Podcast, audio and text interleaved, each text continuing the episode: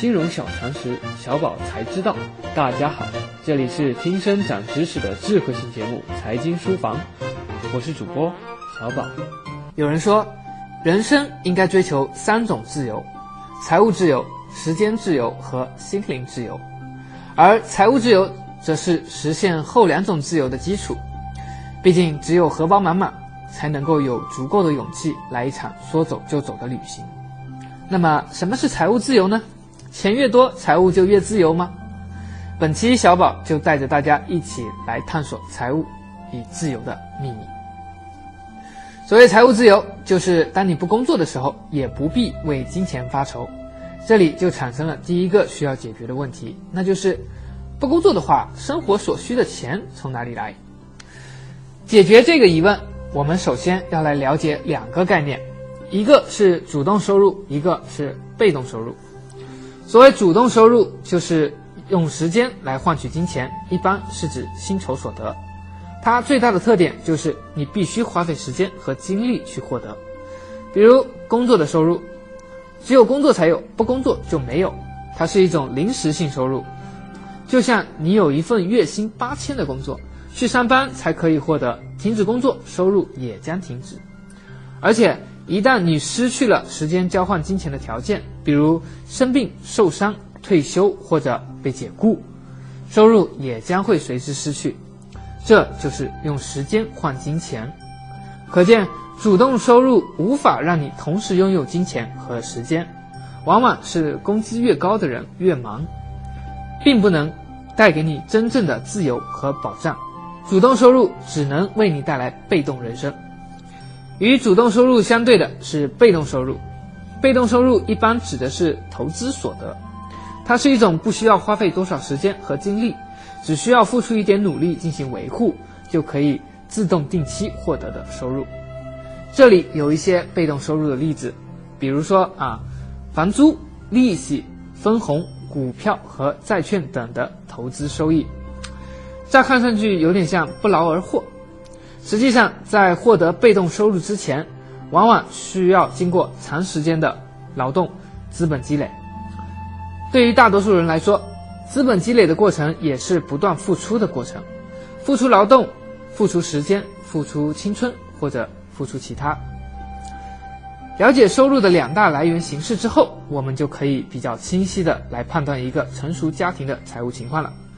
大致呢，可以分为以下三种：第一，主动收入加被动收入小于支出，俗称入不敷出。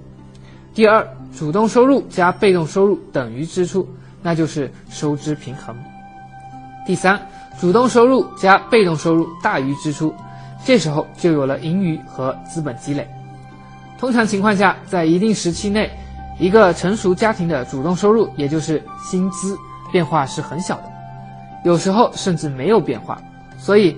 导致不同财务状况的最主要原因还是来自于被动收入，这就不难得出被动收入是获得财务自由和提前退休的必要前提这一结论了。所以，想要实现财务自由，就必须要提高被动收入，不要让工作成为你养家糊口的唯一手段。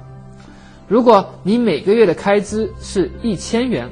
而你能获得一千零一元无需劳心劳力干活所挣来的被动收入的话，那你就已经达到这种人人都羡慕的财务自由了。本例中这一千元被称为临界点，突破这个临界点，只要不发生什么重大灾难，你就可以不用干活也能生活下去。当然，如果你喜欢你的工作，也可以继续干下去，或者你可以选择你自己真正喜欢做的事。而不是为生活所迫，做那些你不乐意却又无可奈何要做的事儿。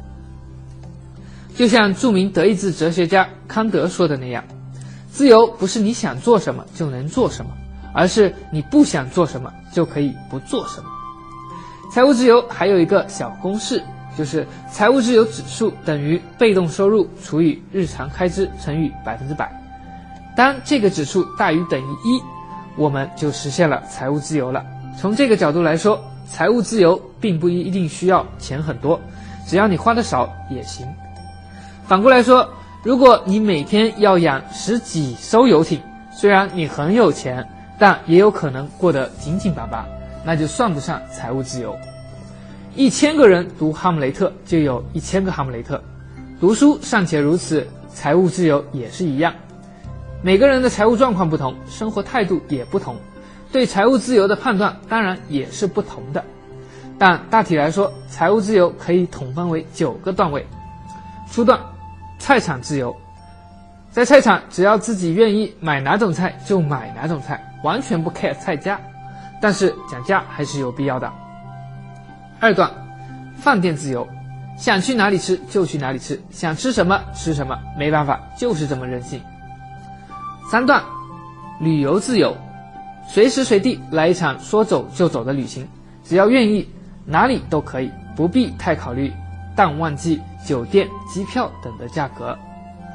四段，汽车自由，不看价格，看性能，不看存折，看品牌，选自己喜欢的车子。五段学校自由，对于有孩子的家庭来说，孩子的教育是重要支出，不能让孩子输在起跑线上，成为家长的普遍观点。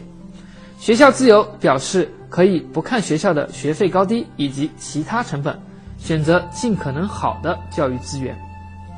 六段工作自由，根据自己喜好选择工作，不计较这个工作是否能赚钱。七段。看病自由，只要能看好病，不计较医疗费的高低，换脸什么的也没啥压力。八段，房子自由，不管是别墅、高层还是小洋房，不计较房价的高低，只要喜欢。九段，国籍自由，你可以是中国人、美国人、英国人，随便挑随便选，就是不缺钱。财务自由是每个人都追求的美好生活愿景，但是有哪些技巧可以帮助我们这些普通人更好、更快地实现这个愿望呢？实现财务自由有六大技巧：一、懂得什么是最重要的投资，提前规划你今后想要的人生，根据你的人生价值观找到你认为必须要完成的事，在他身上下功夫，同时。一定要记得对自己投资，这是我们必须要做的，同时也是人生中唯一一个不会亏本的投资。第二，重新认识时间和复利。时间是最大的资本和成本，复利拥有巨大的威力。时间是对所有人都公平的资本，人和人的区别就在于以下几个时间点、时间段的不同：一、观念觉醒时间；二。开始行动的时间，三持续行动的时间，四专注深入的时间。观念觉醒，开始行动的时间越早，持续行动、专注深入的时间越长，也就能越快实现财务自由。复利的力量，我们在宏观经济系列已经讲过，这里不再赘述。有兴趣的听众可以去四月十八日的节目温习一下。第三，延迟享受。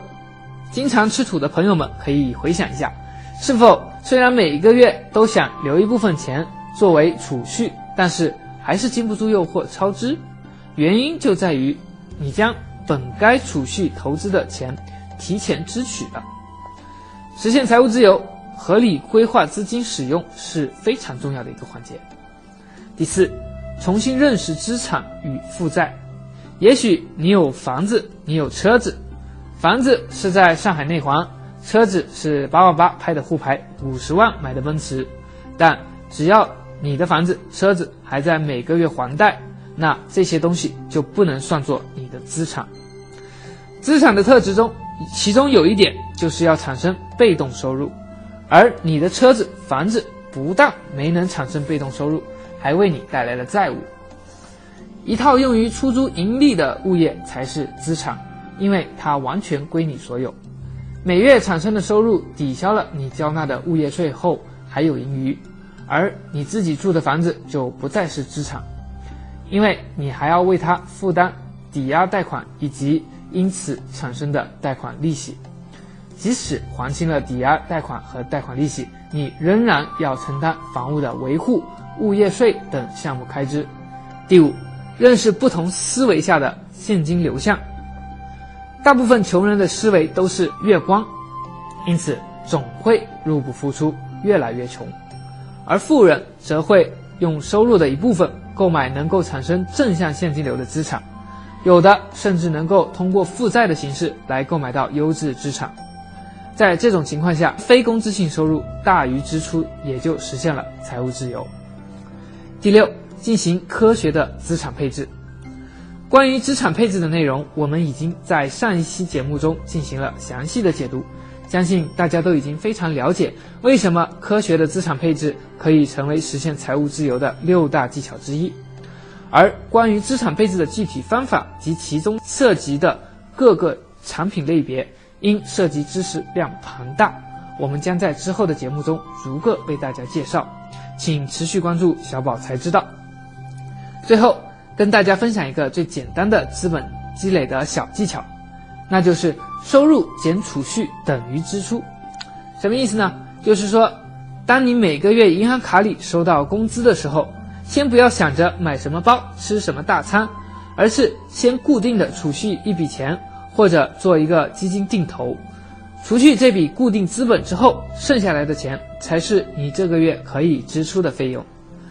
希望听众朋友们通过跟随财经书房的不断学习，能够更加靠近财务自由的门槛，让时间和心灵不再受金钱的束缚。